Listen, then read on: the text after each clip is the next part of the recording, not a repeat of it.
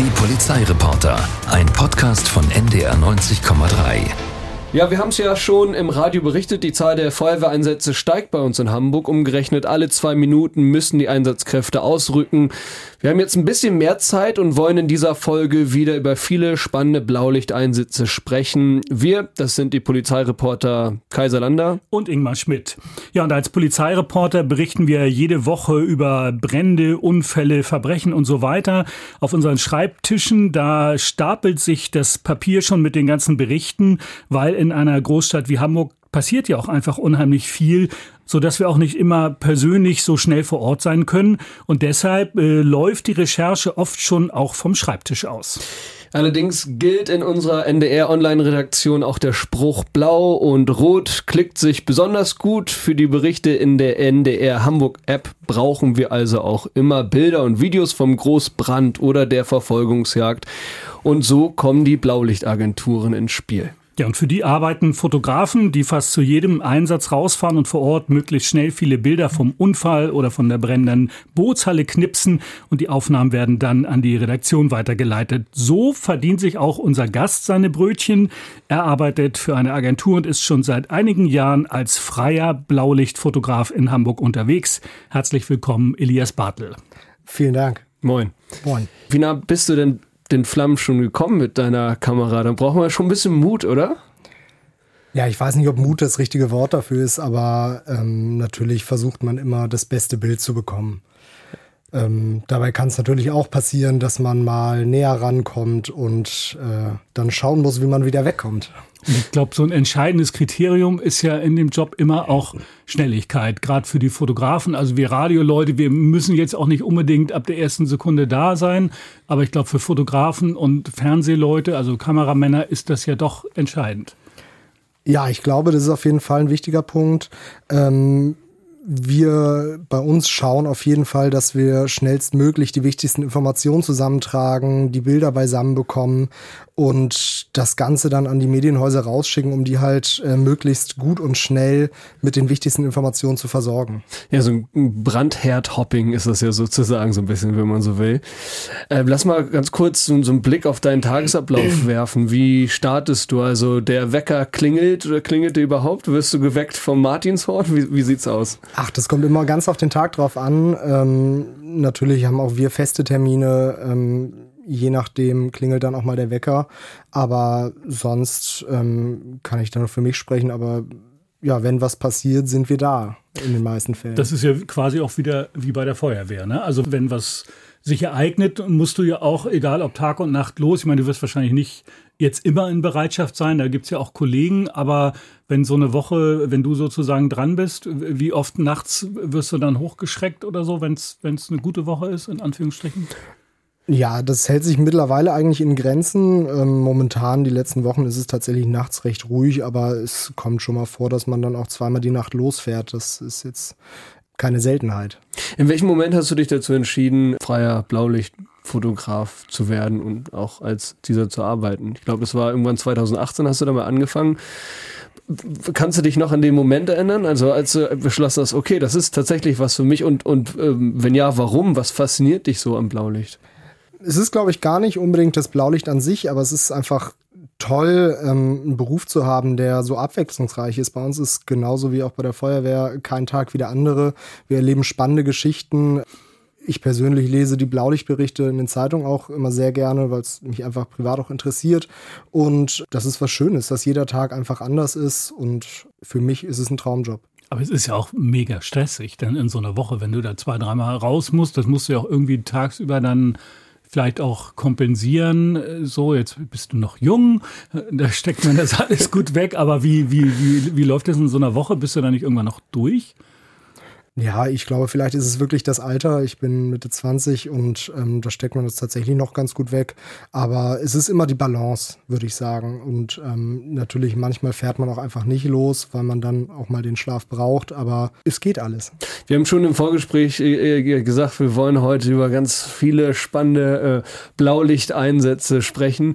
Was war denn so dein erster großer Einsatz, äh, an den du dich erinnern kannst und der jetzt auch wahrscheinlich äh, auf ewig in Erinnerung bleibt? Ich glaube, das, was mir so mit am, am ja prägnantesten in Erinnerung geblieben ist, war der Einsturz eines Baugerüsts am Millantorplatz. Da weiß ich noch, das war eigentlich ein schöner Tag. Ich saß mit äh, zwei meiner Kollegen im Büro und ähm, ich glaube, wir hatten gerade zum Mittag gegessen und dann kam auf einmal die Meldung rein, dass da ein Gerüst eingestürzt sei. Und dann sind wir zu dritt ins Auto gesprungen, dahin gefahren und ähm, noch übers Millantorplatz, da waren wir als Baustelle gefahren und steigen aus dem Auto raus und aus äh, allen Richtungen rasen die Autos heran, die Polizei überall, die schnappen sich die Helme, die Polizisten ähm, rennen dahin und wie im Film versuchen sie wirklich die Steine wegzuräumen, machen Menschenketten und genau, versuchen diesen verschütteten Menschen da zu helfen. Was ist in so einer Situation, gehen wir mal wirklich da an den Tag gedanklich, was hast du als erstes gemacht, als du vor Ort warst? Also wir versuchen, die, die Bilder einzufangen, das, was ist, ähm, bestmöglich in einem Bild, ähm, wenn wir jetzt als Fotografen da sind, in einem Bild äh, zusammenzufassen. Und dann äh, geht es auch schon daran, was ist denn da überhaupt passiert. Und in dem Fall war es recht eindeutig. Da ist ein Gerüst zusammengestürzt, zwei Arbeiter waren verschüttet. Und dann ähm, sprechen wir uns ab mit den Redaktionen und gucken, dass wir unsere Bilder mit den gesammelten Informationen an die Redaktion rausschicken. Also das war ein normales Gerüst, was an der Fassade, äh, wie man das so kennt, war für irgendwelche Baumaßnahmen. Das ist einfach. Genau, das war ein Hotel, was äh, gerade gebaut wurde. Die Außenfassade wurde da gerade ähm, mit Steinen verkleidet und im Nachhinein hatte sich herausgestellt, dass die Arbeiter zu viele Steine auf dieses Gerüst abgestellt hatten. Das oh. hat die Last nicht getragen und ist dann äh, zusammengebrochen. Zwei Arbeiter wurden dabei verschüttet. Einer konnte lebend noch gerettet werden, der ist dann leider aber auch im Krankenhaus später verstorben. Ich erinnere mich noch an den Einsatz, ich glaube, da haben wir uns auch vor Ort äh, getroffen, sind uns da kurz über den Weg gelaufen. Und äh, ich weiß auch noch, dass dieses ganze Meer an, an Steinen, so etwas habe ich auch auf der Ecke einfach noch nie gesagt, geschweige denn in Hamburg gesehen das war schon, schon ein sehr ähm, krasses Bild, wenn man sich dann auch einmal vor Augen geführt hat, dass da unter diesem ganzen Geröll auch Menschen liegen. Wie ist das dann? Also ähm, wir Polizeireporter kennen das ja auch an solchen Einsatzstellen, aber manche Menschen, die uns zuhören, vielleicht nicht so. Kannst du mal erklären in solchen Situationen, was darfst du dann, äh, dass du denen auch nicht im, im Weg stehst, Polizei und Feuerwehr und, und wo gibt's da so so Grenzen oder wo man sich vielleicht auch mal dann auch einfach falsch verhalten kann? Also ich für mich schaue immer, dass ähm, wenn die Zeit da ist, dass man dann eine Absprache trifft mit den zuständigen Einsatzleitern, dass man denen nicht in die Quere kommt, schauen wir generell immer. Und wir versuchen dann mit etwas Abstand da unsere Bilder zu machen, unsere Informationen zusammenzusuchen. In dem Fall war dann auch ein Pressesprecher recht schnell vor Ort, der uns da betreut hat. Mit dem haben wir abgesprochen, okay, hier ist es für uns ungefährlich, hier können wir stehen und hier stören wir auch niemanden bei der Arbeit. Es gibt ja auch Einsätze, bei denen du wirklich sehr, sehr nah dran bist. Ich glaube, du warst mal auf der Flucht vor ein paar Flammen. Das war auch ein Einsatzort, den wir uns geteilt haben. Äh, ich war nicht so dicht dran. Ich habe dich dann irgendwann nur gesehen, als ich da angekommen bin. Du meinst, wir wären hier fast äh, draufgegangen oder es war schon hart. Also erzähl mal, das war, das war eine richtige Flucht vor einem Feuer. Ja, ich glaube, so hart würde ich es jetzt nicht beschreiben, aber das war in der berühmten Bildstraße, da brennt es ja ab und zu immer mal wieder. Lagerhalle ähm, war das, glaube ich. Mhm. Es hat äh, angefangen, haben, glaube ich, ein paar Kühlschränke zu brennen auf einem Hof von, einem, von einer Firma. Wo ähm, viele Kühlschränke stehen. Richtig, da standen so ein paar mehr, mehr Kühlschränke. da steht alles in der Bildstraße. ich glaube, da findet man wirklich alles anfangs äh, war das tatsächlich eine kleine Ecke, die auf dem Hof gebrannt hat und irgendwann äh, bin ich dann mit anderen Reporterkollegen auf dem Parkdeck auf dem Gelände daneben äh, ja oben drauf gegangen über die Auffahrtsrampe und von da konnten wir dann sehen, wie sich das Feuer ausbreitet und tatsächlich auch, ähm, wie du eben gesagt hast, auf eine Lagerhalle übergegriffen hat. Und plötzlich war das Feuer dann wirklich näher als äh, als erwartet. Das heißt, ähm, also diese, diese Rampe, über die wir hochgelaufen sind, da wo ja die Autos normalerweise hochfahren, ähm, da war es dann doch recht heiß, so dass wir da nicht mehr runter konnten. Ähm, unser Glück war es dann, dass wir mit äh, den gesammelten Reporterkollegen über ein Gerüst auf der Rückseite von dem Parkhaus dann ja. nach unten klettern konnten. Die Linse ist nicht geschmolzen. Die Linse ist nicht geschmolzen. okay. Aber es ist ja oft so, gerade wenn man irgendwo recht früh äh, bei so einem Einsatz ist, dass ja auch noch so ein, so ein totales Chaos herrscht. Da ist ja auch ganz oft dann das noch nicht alles mit Flatterband abgesperrt und da kommt man ja auch oft da wirklich unheimlich äh, nah ran. Ich glaube aber, da haben wir als Reporter auch über die Jahre ein ganz gutes Gefühl entwickelt, wo können wir jetzt hintreten, wo nicht und ähm, haben da ein ganz besonderes Auge darauf, dass wir niemanden bei der Arbeit behindern. Zum Beispiel erklär mal, was sind so, so typische Gefahren, die du schon sehr schnell erkennen kannst? Was, was sind so, so Anfängerfehler, die du hoffentlich auch mal begangen hast und, und jetzt nicht gelernt hast? naja, ich schlussendlich, oder wenn es so heiß wird, würde ich sagen, äh, muss man einen Schritt zurückgehen. ist wie auf Malle, dann raus aus der Sonne. Ne, aber klar. Ähm, aber, aber, so zum Beispiel, also ich weiß, äh, ich habe immer ein unangenehmes Gefühl an so Einsatzstellen. Also es gab ja vor gar nicht allzu langer Zeit diese, dieses richtig große Feuer in diesem Altenheim da in Großborstel. Und da waren ja unfassbar viele Feuerwehrleute und dann liegen ja da auch überall diese Schläuche und manchmal ist da ja noch kein Druck drauf und ich denke immer, oh Gott, jetzt tritt bloß nicht auf so einen Schlauch oder irgendwie, die, die fangen dann ja auch wie, wie verrückt an zu zappeln, wenn da plötzlich richtig viel Druck auf der Wasserleitung ist und so. Da, da achte ich dann immer drauf, dass man denen bloß nicht im Weg steht, weil da muss man natürlich auch damit rechnen, dass man da mal irgendwie weggecheckt wird. Ja, auf jeden Fall. Natürlich niemandem auf die Füße treten und auch nicht auf die Schläuche treten. Ich finde es auch immer krass, wenn man äh, viel Brandrauch äh, eingeatmet hat, weil dann schrillt bei mir auch im Kopf die Alarmglocke Krebsgefahr, ist natürlich das, äh, ja. das Hauptproblem. Und es gibt ja auch äh, unter Feuerwehrleuten immer ja. wieder das Problem, dass äh, dass äh, dieser krebserregende Rauch auch wirklich ja zu nun mal zu Krebs führt. Trotzdem die Frage, weil du ja auch äh, um gute Bilder kämpfst, das ist dein Job. Äh, warum äh, traust du dich oder warum machst du das? Was, was geht in dir vor, wenn du vor Ort bist? Viele Leute würden sagen, okay, das ist jetzt schon heiß, das sind große Flammen, das ist äh, kein, kein, kein Maifeuer mehr, das ist schon ein Problem. Äh, warum äh, gehst du trotzdem dicht ran? Ja, also äh, zuallererst ne, muss man immer schauen, dass man äh, sich selber nicht in Gefahr bringt und auch andere nicht durch seinen Job. Aber ähm, das, was du eben auch schon gesagt hast, das, was äh, die meisten Leute interessiert sind, äh, die Blaulichtbilder, die Blaulichtberichterstattung. Feuer ist was sehr Faszinierendes. Ähm, und ein großer Punkt, den wir mit unserem Job, glaube ich, auch machen, ist, ähm, diese Faszination der Leute irgendwie zu stillen. Ähm, wir können da in einem professionellen Rahmen vor Ort sein, wir können unsere Bilder da machen und die Leute können sich das dann in der Zeitung oder NDR Online äh, anschauen. Und auch oder somit verhindert man, denke ich mal, auch einen Schritt, dass die Leute selber dahin gehen und dieses Gaffen äh, deutlich oder ja, das etwas abschwächt. Mhm. Jedenfalls erhoffe ich es mir. Aber was waren so äh, brenzliche Situationen, äh, an die du dich erinnern kannst? Was, was, was gab es an, an gefährlichen Einsätzen für dich? Man hat immer wieder mit Leuten zu tun, die das nicht gut finden, dass wir vor Ort sind, ähm, besonders wenn sie gerade etwas gemacht haben, Straftäter, die da verhaftet werden und so, und ähm, die dann auch die Konfrontation suchen. In so Situationen muss man dann halt, auch wenn man angeschrien wird oder beleidigt wird, ruhig bleiben. Ähm, mir persönlich geht das jetzt nicht nahe, aber ich glaube, das ist auch ähm, ja, eine Kunst, da ruhig zu bleiben und da nicht drauf einzugehen. Da wollte ich eh gleich nochmal nachfragen. Das ist so ein ganz gutes Stichwort, weil wir kennen dich ja auch schon ein bisschen länger und du bist immer so total ruhig.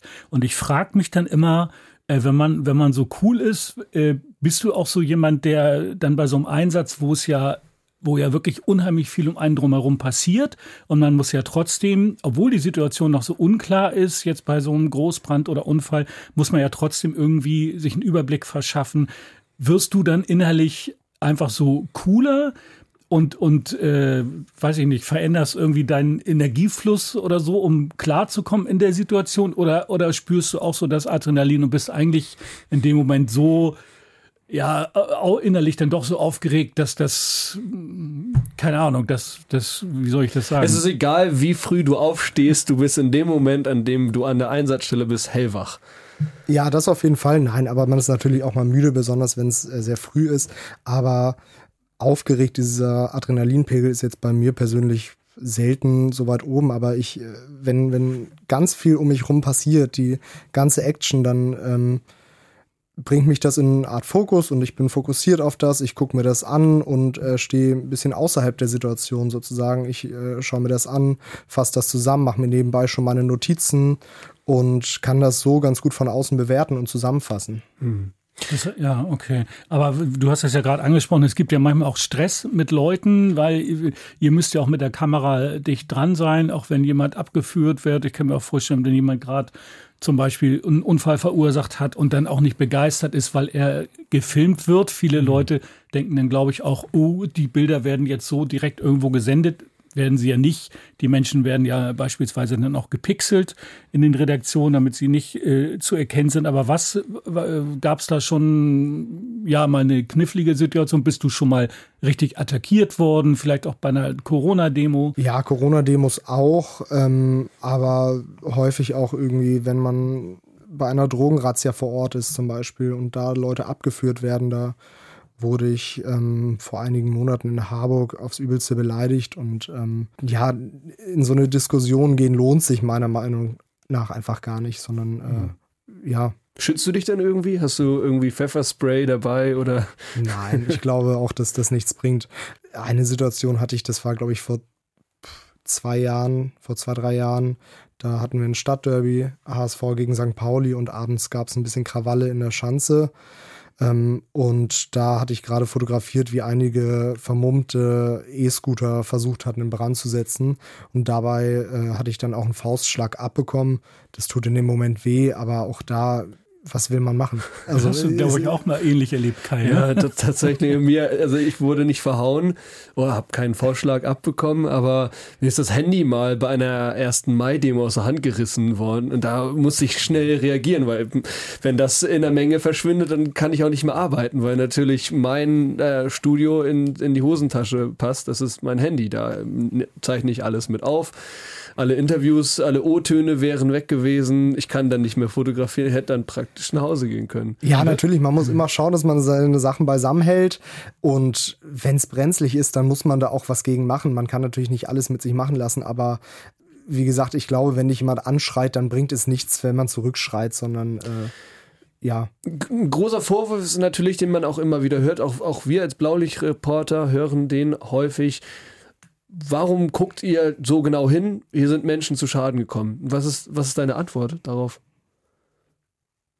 Ähm, naja, das, was ich glaube ich gerade eben schon gesagt habe, es ist eine Faszination und das, ich weiß gar nicht, was man sich da vorstellt, aber wir fotografieren ja nicht die Leute, wie sie da verletzt am Boden liegen. Das ist etwas, was ich persönlich einfach nicht äh, gut finde und auch etwas, was die Zeitung gar nicht abdrucken. Das ist nichts, wovon wir einen Mehrwert haben. Demnach passiert das auch gar nicht, bis auf in Ausnahmesituationen. Aber selbst wenn und auch immer, ne, die Persönlichkeitsrechte stehen natürlich über allem und die müssen gewahrt werden und äh, wir dürfen die Leute aufnehmen, aber natürlich darf niemand einfach unverpixelt in der Zeitung erscheinen. Kannst du das auch noch mal allgemein genauer erklären? Ähm, was für Grenzen gibt es da, beispielsweise auch bei diesem eingestürzten Gerüst, wenn da zwei drunter liegen, äh, wissen ja vielleicht viele auch nicht so, ja, hält man dann mit der Kamera da so drauf, wenn der eine da vielleicht auch noch so halb unter Trümmern schwer verletzt am Boden liegt? Also wo, wo ist die Grenze? Was darf man, was darf man nicht? Natürlich gibt es auch Mitbewerber, die sowas machen finde ich persönlich nicht gut. Das ist meine persönliche Anstellung dazu. Auch wir dürfen natürlich, also wir dürfen Leute fotografieren und das Ganze wird geschützt durch das, äh, durch die Pressefreiheit. Und das, was wir nicht machen dürfen, ist natürlich eine wehrlose Person, die nicht in der Lage ist, äh, sich zu wehren oder beziehungsweise etwas dagegen zu sagen in ihrem Leid oder auch in geschützten Räumen. Sowas dürfen wir nicht aufnehmen und das, ähm, ja, machen auch die wenigsten. Du hast jetzt gerade auch die anderen äh, Konkurrenten angesprochen. Wie hart ist denn eigentlich der Konkurrenzkampf? Es gibt ja mehrere Blaulichtagenturen in Hamburg und äh, es werden nicht alle Bilder genommen. Es werden nicht alle Bilder veröffentlicht bei den Zeitungen und auch nicht bei uns in der NDR Hamburg App. Also wie hart, wie hart ist der Konkurrenzkampf? Ja, ich würde sagen, das ist eigentlich wie in jedem Job, in dem konkurrierende Firmen äh, ja, miteinander agieren. Mal gewinnt man, mal verliert man. Na, jetzt ähm, bist du ja sehr, sehr diplomatisch natürlich, unterwegs. aber, aber, Na, aber ähm, im, im, das, was im ich- wie krass ist das? Wie, wie, wie, wie hart ist der Konkurrenzkampf? Also gibt es da schon so, ein- so ein. Wird da schon gestichelt? Ja, ich, das kommt immer auf die Person drauf an. Das äh, kann man jetzt so direkt nicht beantworten. Aber ich, wir versuchen immer äh, unser Bestes zu geben, dass wir gesicherte Informationen haben, dass wir gute Bilder haben und dass wir das zusammenfassend dann äh, an die Zeitung rausgeben. Also ich versuche immer, mich mit allen eigentlich gut zu verstehen, weil ich da keinen Mehrwert drin sehe, wenn man sich irgendwie da bekriegt gegenseitig ich kann nur für mich sagen, also mein Ziel ist es immer natürlich, so schnell wie möglich meine Fotos mit den besten Informationen rauszukriegen. Und das ist auch das Ziel der anderen Kollegen. Ohne Namen zu nennen, was hat dich mal richtig genervt bei einem Einsatz von einem, von einem Konkurrenten? Ja, es kommt immer vor, dass mal jemand vor die Kamera eines anderen läuft und das ist schon immer ärgerlich und dann Absichtlich Ins Bild, ja. ins Bild laufen. Sowohl absichtlich als auch aus Versehen ähm, kommt einfach vor im Gedränge, auch wenn wir mal mehrere Fotografen oder Kameraleute vor Ort sind, ähm, passiert es, aber es ist immer ärgerlich. Und gerade dann, wenn man das beste Bild hat, äh, passiert natürlich das. Äh, Murphys Law, Murphys Gesetz. Äh, aber was sind denn eigentlich die Bilder, die sich deiner Meinung nach besonders gut verkaufen? Ich habe schon gesagt, Blau und Rot klickt sich gut, aber du bist ja Fachmann. Also ähm, was sind was sind so? Da, da rutschst du gerade in dem Stuhl noch ein bisschen tiefer. Okay, die Körpersprache spricht jetzt dafür, dass du nicht antworten willst. Aber ich will die Frage Nein. trotzdem trotzdem hören. Erzähl mal. Was, was, klickt sich, was klickt sich besonders gut? Vielleicht hören die Konkurrenten ja nicht mit. Na, ich glaube, das, was ich eben auch schon erwähnt habe, Feuer ist zum Beispiel immer eine große Faszination. Durch die äh, Brandmelder äh, brennt es immer weniger. Das ist auf jeden Fall was Gutes.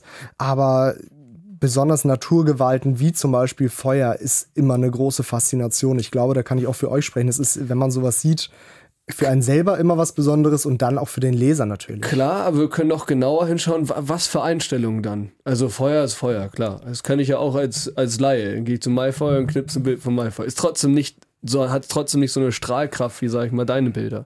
Ja, dann ist auch die Frage, ob du dann irgendwie da so einen bestimmten Winkel, Winkel hast, das für dich immer wichtig ist. Da sind noch Menschen mit im Bild. Äh, Also ich so. finde Menschen immer wichtig. Ich finde Menschen ist was was äh, Schönes im Bild und dann äh, schaut man oder schaue ich, dass man auch aus Winkeln fotografiert, die nicht das sind, was das normale Auge zum Beispiel einfach von weiter unten oder man hält die Kamera mal hoch. Man hat dann Feuerwehrmann, der ein Feuer löscht. Diese, diese Action, diese Bewegung im Bild mit den Flammen und dem Feuerwehrmann, das ist ja äh, auf jeden Fall was Faszinierendes. Es ist ja manchmal auch so, wenn die Situation so weitgehend unter Kontrolle ist, bei Bränden, dass die Feuerwehr in Einzelfällen dann ja auch mal sagt, wenn man, wenn man freundlich fragt, man kann dann da auch mal vielleicht mit hochfahren mit der Drehleiter.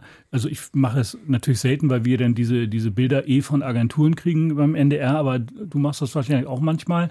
Das ist ja schon auch relativ hoch und wackelig und auch irgendwie ein krasser Anblick, wenn man dann von oben auf so einen brennenden Lagerhallenkomplex guckt oder so. Ja, das hatten wir ja gerade schon bei der Geschichte aus der Bildstraße. Man schaut natürlich auch, dass man irgendwo weiter oben hinkommt, wie jetzt in dem Fall auf das Parkhaus und von da dann das, das Geschehen im Ganzen einfangen kann. Ich habe es mal auch äh, äh, erlebt bei einem Einsatz, da sind mehrere Fotografen in ein Mehrfamilienhaus gelaufen, weil sie von oben dann, du nix schon mit dem, äh, mit dem Kopf, du nix schon, das äh, machst du auch häufiger, dass du mal eben klingelst und sagst, äh, ich würde gerne ein besseres Bild haben. Ja, man Einsatz. kann natürlich immer mal fragen. So, und wenn man dann da auf dem Balkon von den Nachbarn kann, ein schönes Foto machen kann, dann ist das äh, auf jeden Fall was, was man, mit, was man mitnehmen kann. Ich erinnere mich noch an diesen äh, Bootshallenbrand in, in Winterhude. Da hatte mich eine Kollegin angerufen, die da genau wohnt und die gesagt hat, du musst sofort hierher kommen, weil da brannte ja da am Kanal wirklich diese ganze riesige Bootshalle und die ganze Nachbarschaft stand auf der Straße. Und es war kurios, weil gegenüber in der kleinen Straße war, war sozusagen unterhalb der Straße auch noch so eine Reihe Schrebergärten. und in Stimmt, einem ja. dieser Schrebergärten, da hatte uns jemand reingelassen und da standen irgendwie gefühlt alle Polizeireporter rum, die traf man da alle. Und man hatte vis-à-vis diesen, diesen riesigen Brand, das war also. Das war ja schon fast mystisch mit dem aufziehenden Nebel, der dann kam über dem äh, Goldbeck-Kanal. Ja.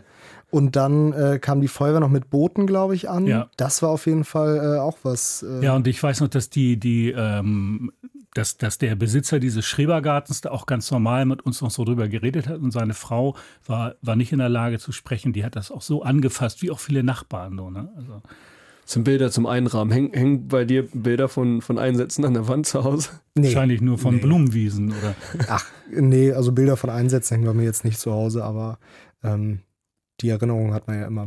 Mich würde noch mal interessieren, wie machst du das technisch dann vor Ort, wenn da so ein Bootshallenbrand ist oder in der Bildstraße diese Lagerhalle? Wie kriegst du die Bilder dann da von da weg an die Redaktion? Wie läuft das? Mittlerweile haben wir alle unser Handy als kleinen Computer in der Tasche. Ähm, wir bei uns haben das so optimiert, dass wir unsere Bilder eigentlich von mobil aus äh, losschicken können. Unser Bildangebot machen können. Entweder haben wir da, ähm, ist glaube ich der Vorteil bei uns im Team, dass wir uns gegenseitig unterstützen können.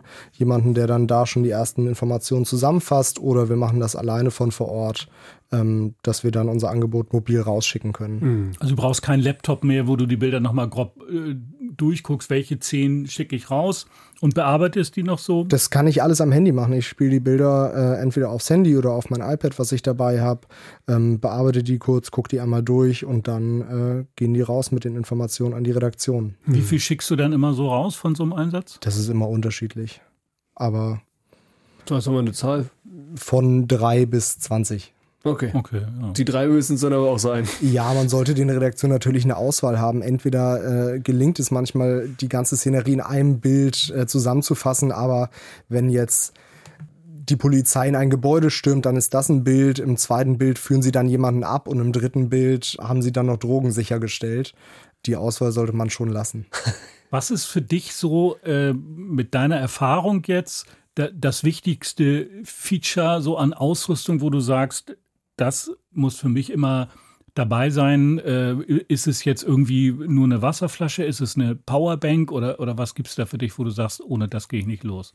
Auf jeden Fall mein Handy. Ich schaue, dass mein Akku immer voll ist. Äh, von meinem Handy aus kann ich arbeiten. Ich kann mit meinem Handy auch Fotos machen im Notfall, wenn ich mal privat unterwegs bin.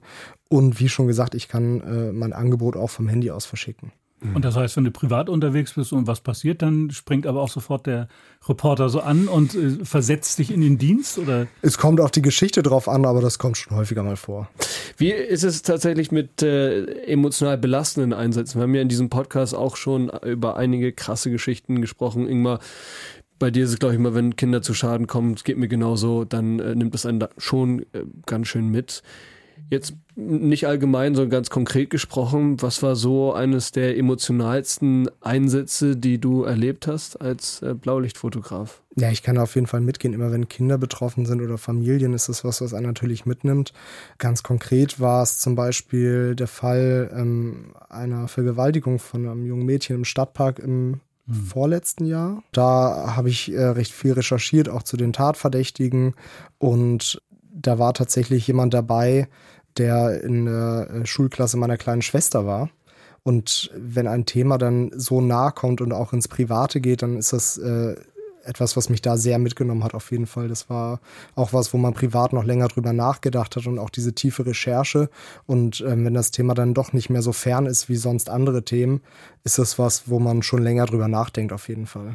Jetzt kriegst du ja gerade bei solchen schlimmen Fällen auch viel mit verändert das auch so ein bisschen so das, das Bild der Menschen, weil wir beschäftigen uns ja jetzt in der Regel auch nicht mit Menschen wie dem Rosenkavalier, der jetzt irgendwo nett Blumen hinbringt, sondern wir haben immer diese schlimmen Geschichten, immer Verbrechen. Also gut, Brände sind was anderes, aber, aber hast du da für dich auch schon so, ja, so ein anderes Bild von Menschen, wo du, wo du so sagst, also hinter den Kulissen, so hinter der Fassade, da spielt sich schon ganz schön viel Schlimmes auch ab in so einer Großstadt? Ich kann das, glaube ich, ganz gut trennen ähm, vom Privaten und dem Beruflichen. Ähm, wichtig ist auf jeden Fall, dass man da einen Ausgleich hat. Ich habe einen tollen Freundeskreis und kann das ganz gut trennen, auf jeden Fall so, dass ich da immer noch eigentlich immer das Gute im Menschen sehe. Habt ihr dann noch euren äh, besten Freund des Menschen dabei, mit dem Therapiehund? Ich glaube, dem gehört einer deiner Agenturkollegen. Ja, ein Kollege von mir hat einen Hund dabei, den er auch nachts immer im Auto mit dabei hat. Das ist auf jeden Fall ähm, was Schönes. Zur Beruhigung und, oder?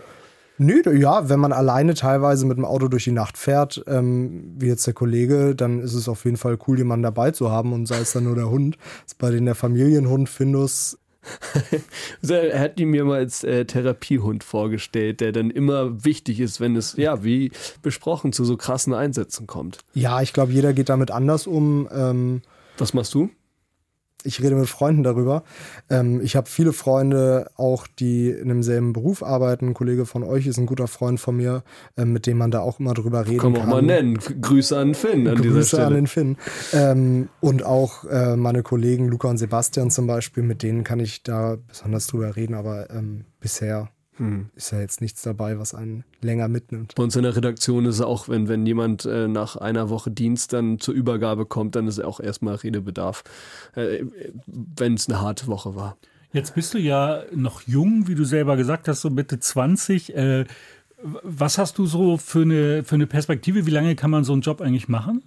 Ja, man muss auf jeden Fall, glaube ich, einen, einen Ausgleich haben, wie ich eben schon gesagt habe. Und äh, schauen, dass man, dass man sich nicht überlastet und nicht zu sehr belastet. Aber es gibt viele Kollegen, die seit vielen Jahren dabei sind und das auch äh, ja immer noch fit, fit sind. Und das ist ja irgendwie auch ganz interessant, weil man hat auch immer den Eindruck, äh, auch bei den Älteren so, naja, so was du vorhin auch schon beschrieben hast, so dieser, die, die, dieser Kick, dieses Unerwartete, was immer kommt, das lässt auch ganz viele ja irgendwie nicht so richtig los, weil es kann ja auch jeden Tag irgendwie was wirklich Großes passieren. Das sind doch alle Adrenalin-Junkies. Ja, irgendwie, mal ganz ehrlich. Vielleicht ist es, es ist das. ja ein Traumjob, also für mich jedenfalls irgendwie. Ich war immer als Kind, wurde schon mal gesagt, Elias, sei mal nicht so neugierig. Ähm, und jetzt ist es mein, mein Beruf. Ich kann jeden Tag was Neues erleben und äh, spannende Geschichten äh, zusammentragen. Und davon äh, wünsche ich dir noch sehr viele. Vielen Dank, dass du heute zu uns gekommen bist. Elias Bartel, freier Blaulichtfotograf in Hamburg sehr viel auf den Straßen unterwegs, ganz, ganz dicht dran an den Flammen. Und äh, seine Bilder, die sehen Sie auch bei uns im Netz, in der NDR Hamburg App zum Beispiel. Ja, und wir hoffen, dass du so neugierig bleibst und gleichzeitig auch so cool und überlegt, wie wir dich kennen und freuen uns auf die weitere Zusammenarbeit. Schönen Dank, dass du da warst. Vielen Dank, dass ich hier sein durfte. Und falls Sie auch noch neugierig sind und uns Fragen schicken möchten, dann gerne an unsere Mailadresse die polizeireporter.ndr.de. Und dann hören wir uns schon in einer Woche wieder mit der nächsten Folge Die Polizeireporter. Bis dahin. Wir bleiben dran, Sie hoffentlich auch. Ciao. Tschüss. Die Polizeireporter, ein Podcast von NDR 90,3. Wir sind Hamburg.